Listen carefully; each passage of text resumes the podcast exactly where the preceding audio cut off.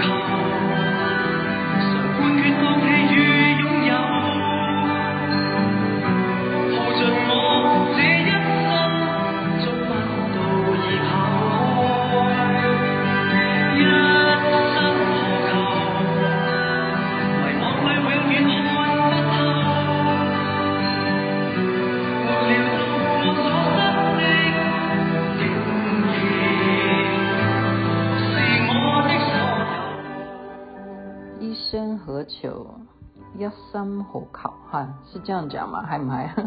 陈百强所演唱，您所听的是《星光夜雨》徐雅琪介绍好听的歌曲给大家。好，OK，嗯，我们还是要关心一下时事。时事是什么呢？是是 是，就是其实啊，前天还是昨天，我的儿子已经在问我。他说：“到底百灵桥下面在哪里？他搞不清楚啊，因为平常那不是我们会走的路线。”他说：“为什么会淹水？”然后我就说：“哦，那里是靠近社子。其实你们知道吗？就是呃社子啦，或者是延平北路那一区，为什么会有环河？诶，好像不住在台北市的人都不会知道哈，就是。”环河北路、环河南路都会有一个很大的河堤、河坝嘛。以前是没有路的哦，后来才变成马路的。你要知道，在当时没有这个河坝的时候，哈，没有这个坝堤的时候，常常都会淹水的。为什么？就是因为基隆河它这样一直过来过来，如果下雨下的多的话，它就会上涨啊。然后上涨之后就。低洼嘛，哈，低洼地区一定就会遭殃，所以为了要保护百姓，才盖起了堤防，哈，有那个堤防。为了要能够方便交通呢，后来也就把那边地区整个就是迁村啊、迁地啊，哈，就变成呃马路，所以才会有环河北路。如果住在台北市的人才会知道我在讲什么。所以基本上啊。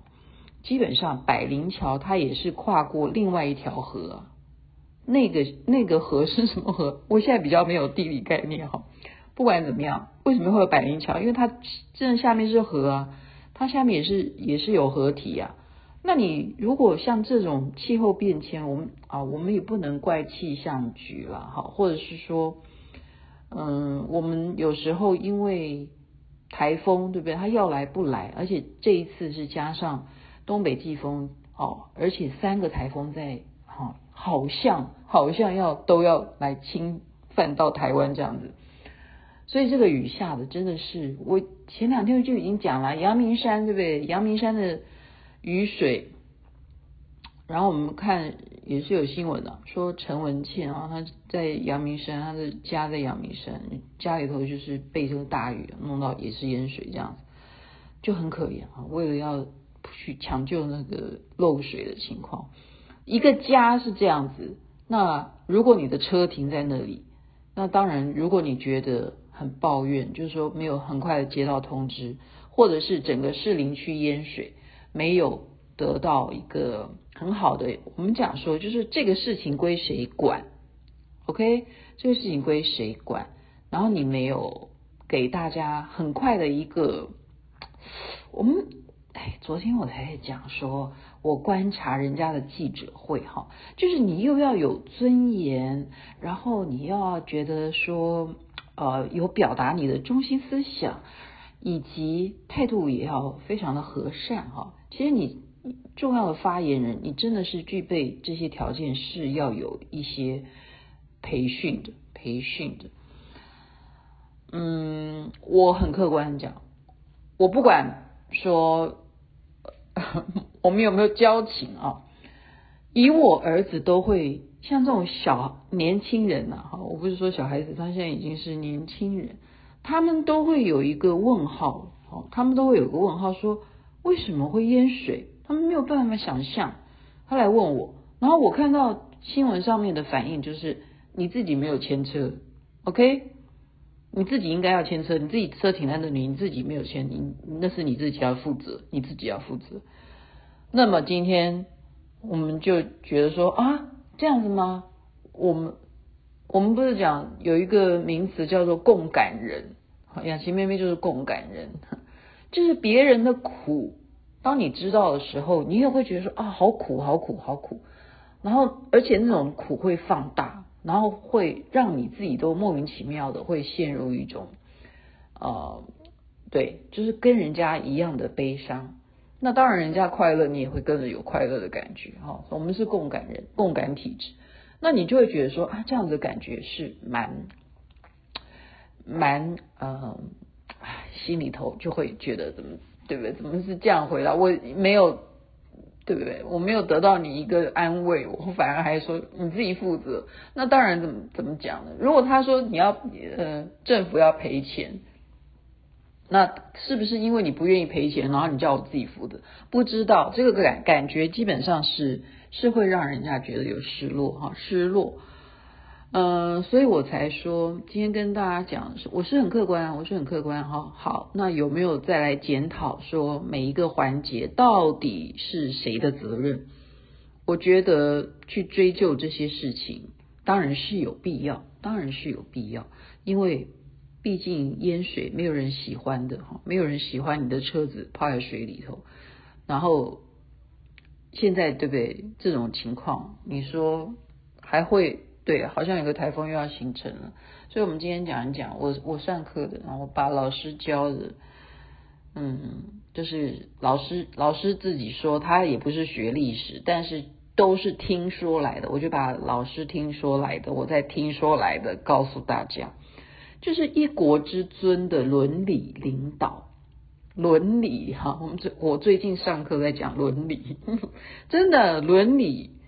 我们有时候就是你，你做领导人，你不要觉得伦理不重要，还有你的道德哈啊，伦理领导人一国之尊，他以以中国还有日本的几位来分享给大家哇，这样讲已经讲到七分钟，我没有要批评谁哦，我没有，我现在只是讲老师说的代表人物。他说清朝乾隆皇帝，你知道为什么他到哦当皇帝当到六十岁六十年啊？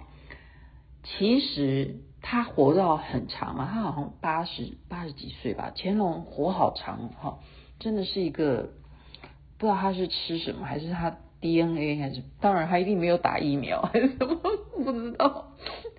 就是他的身体很好，他活到很很很老，但是他在为他皇帝只当了六十年，他就辞掉。为什么呢？这我们就叫一国之尊，他知道这个伦理。因为他的阿公啊，他的阿公是谁？就是呃康熙啊，康熙啊，他爹是雍正嘛，他阿公就康熙啊。康熙呢当了六十一年的皇帝，所以这就有尊卑的伦理，好，就是就是其实会被人家称为啊，你真的孝顺啊，你要把你的阿公，就是你的祖宗啊，要把他所创下的。最长的六十一年，为你清朝的一个最伟大的一个功绩。你即使现在好没有老到说你必须要退位，你还是要以恭敬你的阿公为原则。然后他就宣布退位，所以乾隆皇帝。嗯，这这是上课听来的，OK，分享给大家。不知道是不是真的是为了这样子辞掉，还是他真的不想当皇帝，还是想要去。继续去游山玩水，不知道这老师说他也不知道，反正就是举了几个皇帝啊，再就是元朱元璋，朱元璋就是什么呢？就是呃你在在世的时候啊，皇帝在世的时候，大家都会要帮你建你未来的陵墓嘛，就你未来的坟墓哈陵，他们都叫皇陵啊。结果呢，发现他要去的那个皇陵，照照理说啊，皇陵都是直直的一条，就是直直，而且很长。就像我去曾经去西安啊，去看那个武则天啊，他的那个哇哦好，现在不是灵异现象，是因为重量太重。我现在讲皇陵，那个皇陵哇多长啊，那那个走道有多长啊？那但是呢，朱元璋他的臣子呢，就告诉朱元璋说，我们已经看好风水地了，陵墓要在这边建。可是据说这条路上有一个人的墓葬在这里，要绕过去呢，还是把它铲掉？这个人是谁？是孙权。那朱元璋就说，那我们还是绕过去好，绕道就是尊重孙权这样。他也是听来的哈，这就叫一国之尊的伦理，这样有没有尊重？就也是在尊重尊重哈。另外一个举例的是日本的德川家康，我觉得这也是这有这几个例子，我就觉得说，今天就供大家参考一下，供大家参考一下，说就是人家臣子就跟德川家康就问说，杜鹃鸟不唱歌怎么办？然后有人就说把他给杀了啊，哦，然后有人就说那就逗啊，逗他嘛，让他能够唱歌。可是德川家康却说我们静静等待。OK，所以是不是有一种一国之尊的风范？他既不是用杀，也不用取悦啊，我不取悦杜鹃鸟，你不唱就。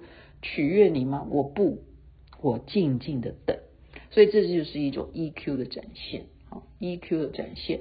其实我们在呃，我学了这这些老师教的，我觉得说企业领导人也是一样啊。你常常看到，哎呀，什么牌子啊，然后他发生了什么事情啊？那你要怎么跟消费者交代啊？或者是嗯哦、，anyway，任何事情啦，像刚刚讲的这种。到底水闸你是不是什么时候关的？然后你有没有用简讯去通知那些停在靠近这些危险地区的这些车主要赶快离开或怎么样？到底这些 SOP 是不是做得非常的完善？其实，在你回答问题的时候，就要有这种 EQ 的精神，就要有这种 EQ 的培训。所以刚刚讲的这几位。OK，他们为什么要做这样做？可能有一些善知识在教导这些皇帝，也有可能他们真的就是有这种风范，一国之尊的伦理。你觉得呢？今天就讲到这边，祝福大家身体健康，最是幸福。这边晚安，那边早安，太阳早就出来了。哇，我没有超长诶，太好了，太棒了，睡觉。我，得。